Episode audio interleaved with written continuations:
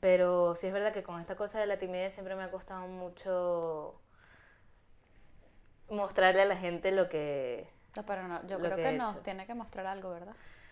Sí, pronto. No, hoy, aquí, ahora. No, hoy. ¿No? No, no, no. Oye, pero ahí está tu guitarra, ¿no? La vamos a desperdiciar de esa manera.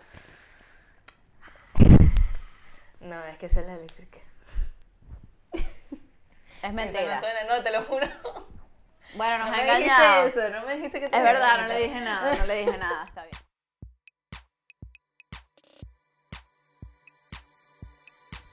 Bienvenidos todos a este episodio número 14 de Nosotros, el podcast de Lorena Arraiz Rodríguez. Un espacio que es un punto de encuentro entre venezolanos para conocernos y reconocernos como parte de un todo. Nuestra invitada de hoy es Valentina Salazar, una joven músico venezolana radicada en Madrid, muy talentosa y también muy tímida, pero cuando se sube a un escenario brilla con luz propia. Valentina nos habla de su pasión por la música, de sus miedos y de su manera de hacerles frente, que casualmente, o no, siempre es a través de su guitarra. También nos habla de su casa, Venezuela, a la que piensa volver algún día para devolverle todo lo que le ha dado. Sin más, vamos a escuchar este episodio número 14 de nosotros con Valentina Salazar. Hola Valen, ¿cómo estás? Hola, ¿qué tal? Dame dos besos. ¿Cómo estás? ¿Bien? Muy bien, sí. Qué bueno, bienvenida a nosotros, el podcast de Lorena Arraiz, o sea, yo. este, bueno, estamos encantados de tenerte aquí, eh, de ver, conocer un poquito, ¿no? A, a Valentina, la persona. Sí. Yo creo que lo importante, y es lo que intentamos hacer siempre, es que, que seamos capaces de, de, bueno, de conocer lo que está detrás del personaje, ¿no? Eh, a ti te vemos en las calles de Madrid, ya vamos a hablar de eso Sí. cantando, tocando la guitarra, eh, pero queremos conocer qué hay detrás, ¿no? O sea, todos tenemos una historia y, y un poco la, la finalidad de, de nosotros es justamente contar esa historia. Así que bienvenida y bueno, nada, vamos a conocerla, ¿no? A ver qué tal. A ver, mira, te voy a decir algo. Nosotros, eh, nosotros, ¿no? como el podcast, eh, te, te, mm, definimos como una venezolana talentosa, luchadora, porque además me consta que eh, le has echado mucho pichón, ¿no? Como Sí. decimos por ahí. Eh, pero bueno, así te definimos nosotros. ¿Cómo te defines tú? Pues, pues la verdad es que últimamente, a ver, desde que llegué acá, tenía mucho miedo y no sentía eso que siento ahora. Así es verdad que siento que todavía falta mucho, que este es solo el comienzo, pero que veo hacia atrás y digo, coño, No pasa nada. Aquí, Hostia, estamos, aquí está- aquí estamos en confianza. digo que he pasado por muchas cosas y que de verdad no pensé que estuviera en este punto cuando llegué. O sea, ¿Y en qué punto estás? O sea, ¿cómo te sientes? Bueno, siento que estoy más encaminada a lo que quiero. ¿Sí? Bueno, lo que quiero es la música. Exacto. lo que quiero, Vamos, vamos a organizarlo. lo que, lo que yo quiero es la música. O sea, yo quiero dedicarme a esto, ya sea tocando, bueno, tengo una banda ahora, eh, ya sea como músico profesional, como guitarrista de, de sesión, ¿vale? Que esas que te llaman, mira, necesitamos un guitarrista para tal tal concierto, ¿vale? Ok. Sí. Firmo fechas y, y me Ah, de estos que eso. van como con cualquier eh, cantante o Exacto. cualquier eh, grupo, etcétera, ¿no? Pero bueno, en plan, Sí, o sea, Ok. como ser un músico profesional. vale. Esa es como mi, mi meta. Vale. Entonces, ¿Qué necesitas para eso? mm, bueno, lo, lo que digo que estoy más o menos encaminada es porque estoy estudiando música, bien. estoy estudiando jazz en la Escuela de Música Creativa que queda por tribunal Qué bien. y estoy becada. Ah, mira, estupendo. Sí, Oye, sí. felicidades. Oye, mucho la, la gente no está becada por ahí todo el rato. Claro, ¿sabes? es que, bueno, yo tengo una cosa que a mí no me gusta alardear tanto por las redes sociales. Está muy bien que O sea, yo suelo, sí que suelo compartir cosas, eh, vídeos, eh, pues cuando tengo un concierto, cosas así, es lo que comparto. Pero la gente a veces, bueno, mi mamá más que todo me llena la cabeza, no, que tú no cuentas tanto tus cosas y tal, entonces siempre me, me como ese cuento de, de que a la gente no le va a importar mi vida. Bueno, yo creo que ahí hay una línea delgada Sí. que, que tenemos que saber cuidar y trabajar, sobre todo si quieres, bueno, no sé, pienso yo, ¿no? Eh, si quieres construir un personaje. público, ¿no? Es decir, tú te estás formando eh, y desde la humildad siempre, eh, bueno, un poco sí mostrar quién eres y, lo que tienes para, para, dar, ¿no? Desde el punto de vista musical, sobre todo, no tienes por qué contar tu vida privada. Claro. Pero, pero sí que hay eh, ciertas cositas que de repente a la gente sí que le va a importar. Y más allá de que a la gente le importe, eh, yo creo que es un tema de, de, crear esto de, la marca personal, ¿no? Sí, está, muy de moda, pero es que es verdad. sí, ahora estoy un poco en eso, como, bueno, tengo que soltarme un poquito más. O sea, trato de ser como muy... Mm, claro, es que hasta que no sepas... Muy estricta conmigo. hasta que no sepas cuál es esa línea delgadita, eh, vas con cuidado y eso está bien. O sea. Sí, pero pero bueno, o sea, estoy tratando eso de, poner más cosas en, en, las redes sociales y tal. Y bueno, y encaminarme más a lo que ¿Cuáles quiero. son tus redes sociales, por favor? Valen Guitar es el Instagram. Muy bien. Y bueno, en Facebook estoy como Valen Guitar. Vale, entonces en Instagram y en Facebook. Sí. Correcto. Instagram y Facebook es lo que uso. Valen y. En YouTube, sí, YouTube a veces subo, subo cosas también. Vale. Estupendo. Bueno, pues poco a poco tampoco, bueno, paso a paso, que también hay un tema con, con las palabras. Cuando uno dice poco a poco es como que vas ahí uh, a la fuerza, ¿no? En cambio, paso a paso sientes que estás como caminando hacia. Sí. Así que bueno, bien. Sí, entonces, claro, un poco eso, encaminándome, encaminándome a eso, eh, estudiando música, em, eso con la beca. Y bueno, ahora tengo un proyecto musical que es con, con una chica que es mi compañera de piso, eh, que estamos haciendo un dúo de guitarra y bajo. Vale. Que está bastante genial porque es como funky y tal. Y... Ese es el que le están buscando nombre. Sí. Ajá. Sí, bueno, Atentos en ya las redes. Ya ¿Ah, conseguimos un nombre, lo acabo de publicar, por cierto. Uy, bueno, bueno, bueno, hay que buscarlo. A ver, no, no quiero no, pero dímelo, porque esto igual no sale. A ver, aquí estamos en dos tiempos, ¿vale? El tiempo en el que estamos grabando esto y el tiempo en el que la gente lo va a ver. Sí. Eh, o a escuchar. Entonces, este, bueno, dinos cuál es el nombre. Después de estar como dos horas buscando y buscando y buscando, nos fumamos una. y vamos a llamarnos Sacone. Sacone. Y cuéntame un poco. Ok. Eh, por favor. Raro. Parece japonés, pero no lo es. Ok. Eh, resulta que es como conchale si vamos a hacer algo venezolano, que no es venezolano, pero... Entonces buscamos palabras en Pemón. Ok. Oye, pero qué bonito. Sí, entonces eh, habíamos visto varias cosas y vimos sacone, que es dos. Ok. ¿Es dos? Dos, significa así. El número, uno y dos. Porque los otros eran como más complicados de pronunciar o tal, y eso como... Suena... Y nos quedamos ahí como buscando más cosas, pero seguí eso ahí y fue como... Oye, pero qué cool, sí, qué bien. Está genial, yo dije... Además es una pequeña, es un guiño, ¿no? También claro, a, nuestras raíces, que al fin y al cabo pues allí venimos, ¿no? Claro, entonces fue como, bueno, vamos a dejarlo así y ya está. Y hoy subimos un, un video ahí bueno, diciendo, bueno, pues, este es el nombre, ya está. Muy bien, ya de aquí a que la gente nos vea o nos escuche, ya habrá unos cuantos, creo yo, ¿no? Sí. Bueno, pues, ¿cómo? Sacone. Sacone. Sacone, muy bien. Arroba Sacone, ¿ya está la cuenta o no hay cuenta? No, todavía no la hemos creado. Bueno, pues ya, ya vendrá, ya vendrá. A ver si cuando sale esto ya está y la ponemos allí en los... Sí, tenemos que eh, hacer todo, en todo eso. Bueno, estupendo. Pues me, me, encanta, justo te iba a preguntar eh, un poco sobre eh, tus andanzas, ¿no? Pero bueno, a mí me gusta que, que nosotros, que este podcast tenga un poquito el orden, ¿no? Del hilo conductor de, bueno, de, de cómo contar tu vida, ¿no? Tu, tu historia, tu, quién eres, de dónde vienes. Entonces, bueno, quisiera que nos contaras también un poco de tu infancia, de tu juventud temprana. Todavía eres joven, somos jóvenes. Eh, y un poco cómo empezaste, ¿no? En este camino.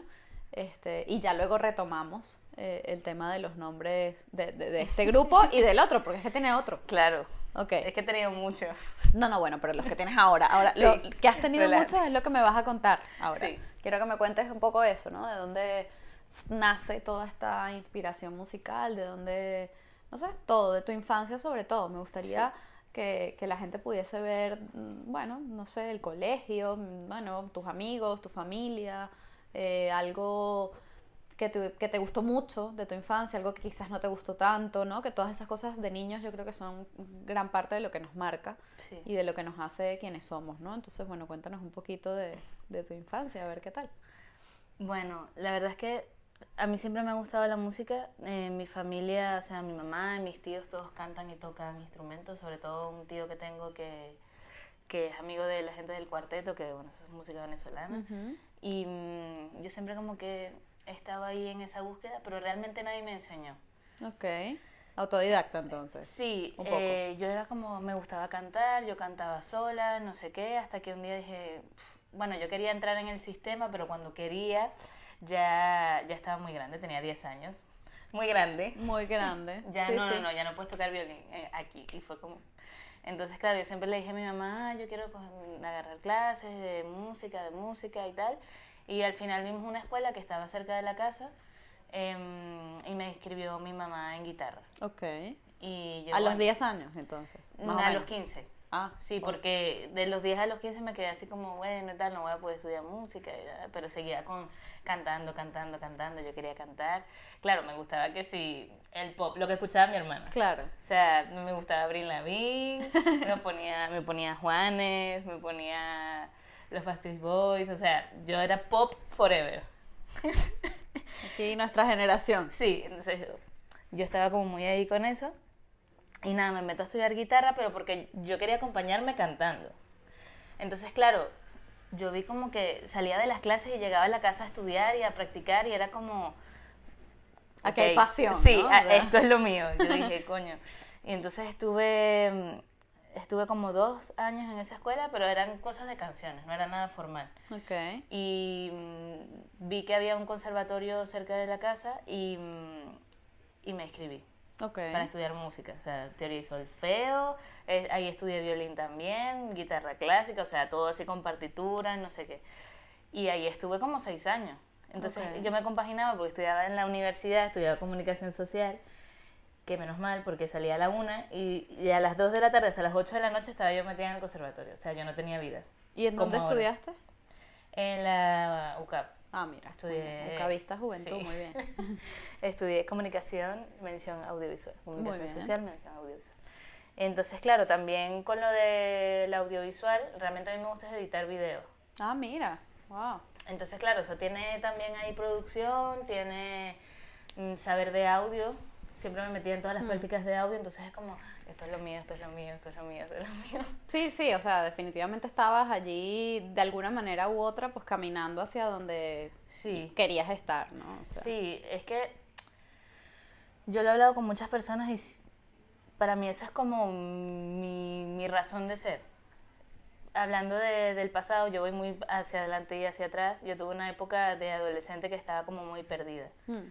Hombre, yo creo que adolescentes, claro. todos o la gran mayoría estamos en algún punto súper perdidos, ¿no? Y a mí lo que me dio sentido en ese momento fue cuando empecé a tocar guitarra. Fue como, o sea, yo estaba así como loca, mi mamá no sabía qué hacer conmigo. y, y nada, eso me dio como un, un camino. Fue así, porque yo, yo sentía que mi vida no tenía sentido, era como, ¿para qué vine? bueno, qué bonito. Sabes que eh, eso es muy usual eh, en los artistas, en las personas de alguna manera con esa sensibilidad eh, artística, no solo musical, pero bueno, eh, que sienten que el arte en general, sea cual sea su área, los salva, ¿no? Yo creo que, y eso es muy bonito, me lo he encontrado con, con muchas de las personas que, que he conversado, que conozco, que incluso hemos tenido aquí en nosotros. Y siempre como coinciden en eso y, me, me, llama mucho la atención, me parece súper bonito porque al final es eso, ¿no? Encontrar tu pasión, yo creo que es eso. No hay forma de, de que tú des con tu propósito, ¿no? Eh, eh, que no sea pues cuando sientes que algo te salva, sí. ¿no? O que, o que a través de algo tú puedes también salvar a otros, ¿no? Eh, que también es una parte eh, muy positiva de todo el arte, ¿no? Sí, es una cosa que, que a mí me gusta mucho compartir.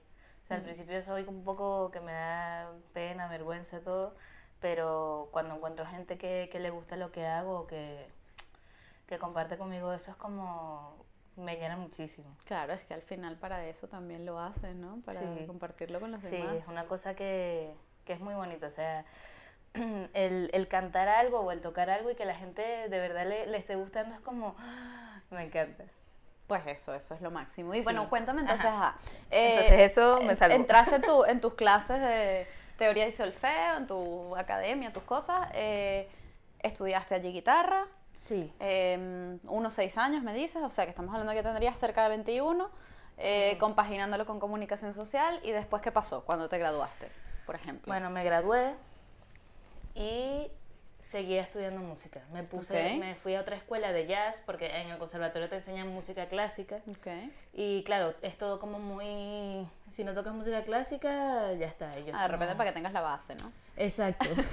Entonces Digo yo, "Mm, yo quiero estudiar otra cosa más moderna. Ok. Entonces me fui a una escuela que ya no está en Venezuela, que se llama Escuela Itinerante. Escuela Música Itinerante, que ahí aprendí muchísimo, pero estuve, eso fue un año que yo dije, no quiero más música clásica. Vale. Entonces me puse a estudiar como cosas más modernas y ya se compaginó con eh, venirme para acá. Ok. Ahora llegamos aquí. ¿Cuándo te viniste? El 6 de noviembre de 2017. 17, o sea, dos añitos y dos meses. así. Exactamente. Muy bien. Bueno, y entonces llegaste aquí y esa es otra parte también de, de la, de la entrevista, ¿no? El tema de migrar. Eh, pues bueno, ¿con qué te encontraste? No solo desde el punto de vista musical, sino desde el punto de vista humano. Es decir, el proceso migratorio bueno, es complejo, ¿no? Es, Sí. es difícil. Eh, ¿Llegaste con cuántos años aquí? 25. 25. Sí. Bueno, con 25 años, eh, ¿en qué circunstancia, cómo lo afrontaste, no? O sea, La verdad es que los primeros meses fueron terribles. O sea, yo le agradezco mucho a mi hermana porque, o sea, me dejó quedarme en su casa con mi mamá. Nos vinimos mi mamá y yo y estuvimos, yo estuve ahí como ocho meses que yo no le pagaba nada. mm, O sea, fue como... Y eso me, me hizo como quedarme, me sentía como inútil. Yo decía, no consigo nada porque encima estaba sin papeles. Entonces mm, tuve que sacarme la tarjeta esta roja de, de asilo, ¿no? del asilo. Entonces me sentía como muy perdida, no entendía nada. Estaba, me sentía muy sola. Mm, Em, encima yo tenía a mi pareja allá y era como relación a distancia, horrible, terminamos obviamente. Claro, bueno. Entonces, y la música, a pesar de eso, me encerré en el cuarto y me puse a tocar, a tocar, a tocar, a tocar. De a nuevo la tocar. música te salvó, sí, ¿no? Sí, me, me puse a tocar, me puse a tocar y hacía videos y tal, pero aún así estaba como, me daba miedo todo. Y, y yo veía a la gente que estaba tocando en el metro, veía a la gente tocando en el metro y decía, tengo que tocar. Necesito tocar por lo menos para, para que la gente me vea, para poder transmitir lo que estoy, llevo semanas tocando como loca en mi cuarto y un día me atreví y dije, ¿Cuál fue la primera estación en la que tocaste? ¿Te en acuerdas? Pacífico. ah, yo te vi. Sí, Yo te vi en Pacífico, es verdad. En Pacífico. Un día dije, me llevé la guitarra y me voy a poner aquí. Me voy a sentar aquí, bueno, no sentar, me voy a poner aquí y me puse a tocar. Al principio fatal, estaba súper nerviosa, la gente no me prestaba atención y al día siguiente fui y fui y fui hasta que veía que caían las monedas Y decía, sí. y yo sí. Y de verdad que me ayudó muchísimo porque eh, incluso en la hora de interpretar, porque al final, o sea, cuando yo toqué, yo tuve también unas bandas en Venezuela y tal, que estuve, estuve en, en varias estudiantinas, en mil cosas, estuve en mil cosas. Em, pero nunca me había enfrentado a eso de tener que destacar demasiado para llamar tu atención. O sea, ¿Eres tímida? ¿Consideras tímida? Sí, al principio, bueno, sí, sí, soy tímida. Me cuesta un poco. Y, mm, o sea, siempre estaba yo como detrás, a pesar de ser voz principal y todo, yo he sido voz principal siempre, pero empiezo a cantar, genial, y ya después me cuesta... Te escondes, Sí, ¿no? me costaba mucho hablar, me costaba mucho como terminar de darlo todo. Y el metro y la calle de Madrid es la que me ha dado experiencia, por así decirlo. Sí, no, o sea, lo, lo que decimos nosotros en Venezuela de tener calle, pues bueno, aquí literal. fue literal, ¿no? Ahí agarré calle. Bueno, qué bueno, al final eso también te hace crecer, Sí, no solo profesionalmente, que también, sino, sino como, como persona, ¿no? O sea, supongo que el aprendizaje de vida, ¿no? Que también eso implica, tiene que ser también muy bonito, o sea, Sí. duro, es duro. pero duro gratificante al final, ¿no? A veces, la, a veces la gente tiene sus días buenos y sus días malos y, y si no lo das todo, todo, todo, todo, todo, no te dan nada. Y es como, es muy, muy agotador. Muy, o sea, yo a veces terminaba con la voz reventada. O sea, yo solo tocaba dos horas al día. O sea, hay gente que se lanza más tiempo. Yo Sí. no podía. Porque terminaba afónica. Y yo, si quiero salir mañana, no puedo seguir cantando. Entonces me iba para la casa, me tomaba mi café, no sé qué, tal. Y ya el día siguiente volví a salir. Pero Rudo. rudo. Sí. ¿Y hoy por hoy cómo te sientes? Bueno, hoy por hoy, bueno, gracias a haber tocado en la calle, conocí a Jessica, que es con la que estoy haciendo lo del dúo. Em, bueno, tuve un proyecto musical eh, que era como... Ella toca el bajo, ¿no? Me Sí, parece que las sí. vi el otro día tocando en el rastro. Sí. Súper bonito, me gustó mucho. Em, o sea, a raíz de Jessica, cuando la conocí, pues eh, estuvimos tocando con una cantante que se llama Liz da Silva. Ok. Eh, estuvimos un año ahí tocando con ella, pero eh, temas mm, musicales, personales, Bueno, diferencias musicales. Cosas que pasan. eh, dejamos de tocar. Pero ahí, eh, ahí agarré mucha experiencia aquí en España. O sea, porque Ok. ya hicimos varios conciertos eh, y era como músico, o sea, yo soy tu guitarrista. Ok.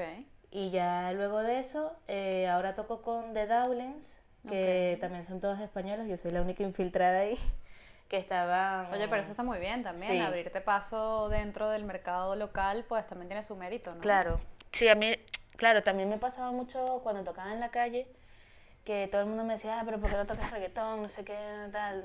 Y yo, es que no es mi género, o sea... Claro. ¿Cuál es tu género? ah, No sé, jazz, ¿qué te gusta? claro, eh, Me has mira, dicho que estás estudiando jazz, sí. pero... Mira, ahora yo, o sea, sería el pop, pero el pop un poco viejo. Ok. ¿sí? Em, sí, sería como pop viejo, o sea, podría cantar Britney Spears, podría cantar, o sea, lo que escuchaba con mi hermana. Podría Eso te cantar iba a decir, Lavigne, lo que eso pasa es que ahí está la fresita. influencia de tu hermana Claro. sin ton Em, son. o sea, puedo cantar Jessie Joy, es lo que tocaba en el metro, Jessie Joy, eh, Gloria Estefan me gusta Ah, mucho. muy bien, me gusta. Mm, Juan Luis Guerra tocaba mucho música latina, pero el reggaetón es que... Es como un pop romántico Exacto, latino de los 2000, exacto, más o menos. exactamente. ¿Y cuál es tu género? Pop, latino, romántico, 2000. Y claro, a raíz de, de estudiar música y eso, pues me ha gustado mucho más lo que es el funk, o sea, Bruno Ok. Mars, eh, Michael Jackson, todas esas cosas, y el jazz. Ok. Que ahora es que lo que estoy estudiando que todavía Vale. porque es bastante complicado. Ahora, este, este grupo de chicas que, con las que estás, las españolas, que ¿cómo se llama, perdón? The Dowlings. Ok, The Dowlings es un grupo, tengo entendido, un poco de country, ¿no? country, sí, de Ok, country, Cuéntame más. Mm, Bueno, ella se pone en contacto conmigo porque estaban buscando una cantante que tocara guitarra porque la que tenía se fue. Ok. Aquí todo es conflicto. Sí, bueno, no, pero también todo es oportunidad. Claro, entonces yo ya las seguía a ellas porque una vez las había visto tocando y yo, o sea, Qué yo dije, esto- yo no lo podía creer, a mí me dio como un ataque de euforia. Ellas no lo saben, De pero esto que, exacto, de esto que tú, sí, sí, todo bien, bueno, déjame mirar mi agenda.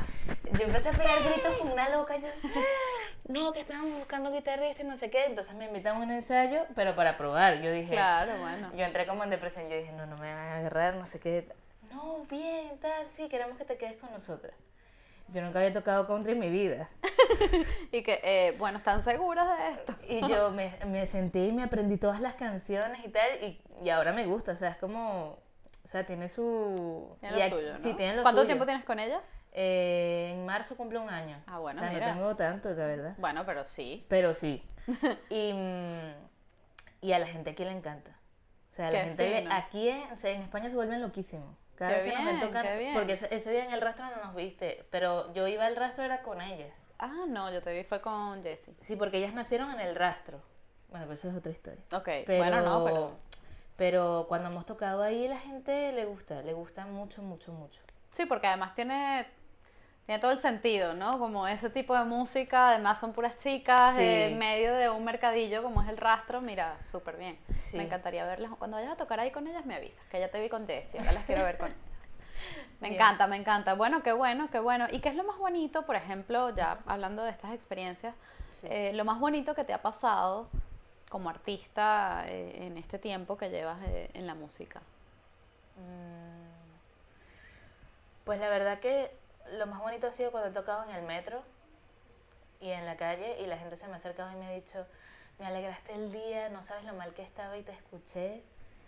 Y eso es como, de verdad, o sea, hay mucha gente que dice, ah, sí, la música, o gente que, que dice que la música no se debería pagar, que todo debería ser gratis, pero todo, uno hace todo con música y si de verdad te sientes mejor cuando escuchas una canción, es porque tiene un efecto. Claro.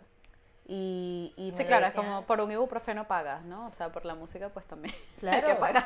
claro, incluso mi mamá me decía hace, cuando, una vez cuando yo tenía como 15 también, que ella es como que se sentía mal, no sé por qué, y que puso un disco que tenía años que no escuchaba, que era como de bossa nova, que a ella le gustaba, em, que se sintió mejor, que es como, me dio la vida, me sentí súper mejor, se me quitó todo, y es como, es que la música es así, y, y cuando tocaba y la gente me decía eso, era como, Es que claro, al final lo que hablábamos hace un rato, ¿no? O sea, te salva la música a ti, pero también eres capaz de hacer que otros se salven, ¿no? Con tu música. sí. Yo creo que eso... Y eso es lo, lo más bonito, de verdad, de, de todo. Y, y la cosa que tiene la música también, o sea, es bonito, pero tiene su lado a la hora... Eso te iba a preguntar, ajá, eso era lo bonito, lado- ahora cuéntame lo no tan bonito. O sea, yo tengo un amor-odio con, con la música. ¿Ah, O sea, por un lado, me encanta y me gusta mucho tocar y voy a tocar toda la vida. Sé que no, yo no puedo estar mm, dos días sin tocar la guitarra, pero a la hora de estudiar es muy, muy, muy difícil. Que es muy difícil? To- o sea, ensayar o... Estudiar. Estudiar y llegar Cuéntame a objetivos. Es como, es que es como matemática. O sea, tú tienes que llevar ejercicios, tienes que saberte escalas, tienes que, es, es mucha teoría, son muchos acordes. Y a la hora de, o sea, por ejemplo en el jazz, eh, no es como la música pop, por ejemplo, que tiene cuatro acordes Sí, sino que esto cambia todo el tiempo. Y tienes que estar siempre pendiente de qué estás haciendo, qué estás tocando, qué notas estás haciendo.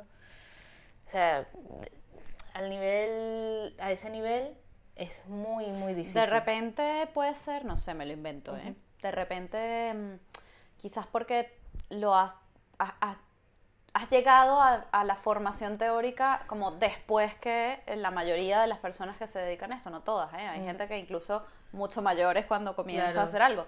Pero bueno, eso que te dijeron en el sistema, por ejemplo, que a los Ujú. 10 años ya eras muy mayor, pues de repente sí que es verdad, cuando uno es chiquito, pequeño, joven, niño, pues aprenden como más rápido, ¿no? Y sobre todo cuando son eh, eh, Sí. cosas, bueno, manuales, ¿no? De alguna manera, por llamarlo de alguna manera. Eh, sí, pero no. Ok, Porque, mm, o sea, no es tanto la teoría, yo la teoría me la sé. Es una cosa de em, aprenderse temas nuevos siempre. ok. Y de que mm, en el jazz tienes que improvisar. Ok. Entonces, Sí, para improvisar tienes sí. que tener un gran conocimiento. ¿no? Sí, o sea, no es tocar lo mismo siempre. Entonces, eh, el jazz es un poco, hay una melodía, o sea, tararán, tarararararán.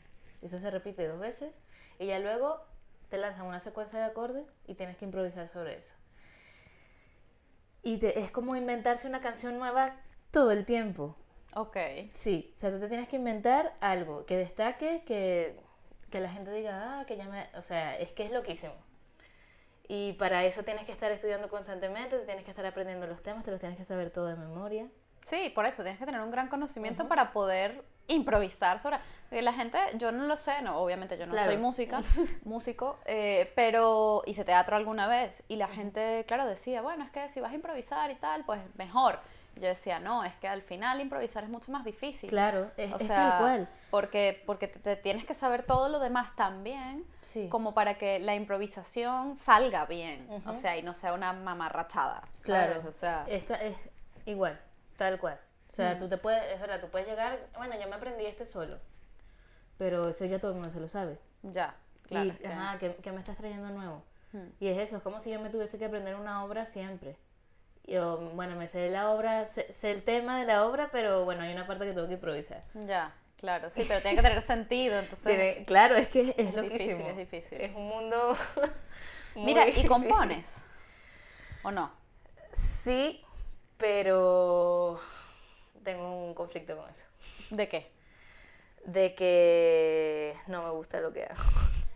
Ok, pero no te... O sea, las letras, la música... Tengo muchas músicas y la letra es lo que no me gusta. Ok, Entonces... De repente se te da mejor componer la música que la letra. Claro, pero sí es verdad que con esta cosa de la timidez siempre me ha costado mucho mostrarle a la gente lo que... No, pero no, yo creo que, nos tiene que mostrar algo, ¿verdad?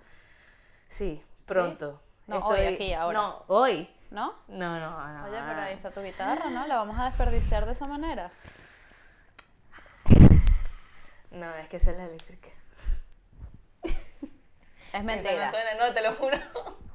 Bueno, nos no ha me engañado. Dijiste eso, no me dijiste que te Es verdad, no le dije nada, no le dije nada, está bien. Bueno, no, pero como te vi llegar con la guitarra, dije, bueno, ya, sí, eso pues. Bueno, pues nada, lo siento. Hay que seguirla para escucharla porque no nos va a tocar ni a cantar nada aquí en directo. Bueno, eh, hablábamos hace un rato ya para ir cerrando de tu proceso migratorio. Dices que al principio fue muy difícil. Ya ahora entiendo que te sientes un poco mejor, ¿no? Eh, poco a poco o paso a paso este, lo vas llevando un poco mejor. Em, dos cosas para, para terminar. Eh, ¿Cómo defines a Venezuela, primero? Eh, y luego, pues, cómo o, qué mensaje, eh, no, no, como consejo, sino más bien como un mensaje que quieres compartir, que quieras compartir con los venezolanos que están, pues, que estamos regados por el mundo, cada uno como intentando quizás, ¿no? Eh, dejar su granito y luchar por sus sueños, aunque sea muy difícil, ¿no? Al principio. Entonces, con esas dos cositas. Vale, pues para mí Venezuela es, mi casa y yo quiero volver. O sea, yo quiero que, que todo mejore y volver porque es que yo no me quería venir, sino porque mi hermana me manda el pasaje y yo no me venía. en serio. Pero para mí es, mi casa y, la recuerdo siempre y, quiero que se mejore. Y si estoy luchando aquí y si estoy tratando de, cumplir mis sueños aquí es para poder llevarlos allá y hacer todo desde allá. O sea, es que eso es lo que quiero. Pues muy bien, lo harás. Si eso es lo que quieres, te prometo que para allá vas a ir siempre y cuando obviamente trabajes en función de eso y le eches pichón y te esfuerces como sé que lo haces, así que nada más que desearte pues lo mejor en ese camino, ¿no? Sí, y bueno, el mensaje para todos los que estamos aquí y allá es seguir luchando, o sea, luchar por, lo que queremos y, y, yo creo que todo se va a dar si lo hacemos con, con el corazón. Así es, así es, yo creo que estoy totalmente de acuerdo contigo en el fondo, bueno, un poco también para eso es nosotros, ¿no? Es un punto de encuentro eh, para rescatar lo mejor que tenemos, ¿no? Y lo mejor que tenemos no son grandes cosas ni, ni, ni son, no sé, a veces pensamos que estamos hablando de algo como muy elaborado y en el fondo lo mejor que tenemos es nuestra propia, nuestra propia humanidad, ¿no? Nuestro propio ser, nuestra esencia, nuestra autenticidad, eh, nuestra pasión por lo que nos gusta y, y bueno, hacerlo lo mejor posible, ¿no? Siempre. Y, y, eso es lo que tú haces. Y bueno, ya la escucharon también. Ese es su mensaje para Venezuela, para los venezolanos. Muchas gracias, Valentina, por este espacio. Y bueno, espero que la próxima entrevista ya sea, bueno, yo qué sé, después de un gran concierto o, o algo, ¿no? Que, que te haga sentir incluso mucho mejor de lo que ya estás. Me encanta tu, bueno, positivismo dentro de, de lo duro que ha sido todo el proceso. Eso también es un gran aprendizaje para todos. Así que muchísimas gracias. No, gracias a ti, Y tú eres una gran luchadora porque hacer esto tiene su, tiene su tiempo, tiene su trabajo y... Bueno, insisto, yo creo que cada quien tiene que seguir su pasión, ¿no? Y al final, como sea, uno encuentra la manera de, de seguirla. Y bueno, aquí estamos. Así que gracias. No, gracias a ti. Esto es Nosotros, el podcast de Lorena Arraiz Rodríguez, grabado en los espacios de Paz Estudios en Madrid, producido y editado por La Estrategia como estudio de comunicación, con música original de Diego Miquilena. Recuerden seguirnos en nuestras redes sociales, arroba nosotros, guion bajo podcast y suscribirse en su plataforma preferida. Estamos en YouTube, Spotify, Evox, Anchor, para que nos puedan escuchar en cualquier parte del mundo. Y recuerden, somos tan solo una gota en el mar infinito de nuestro gentilicio.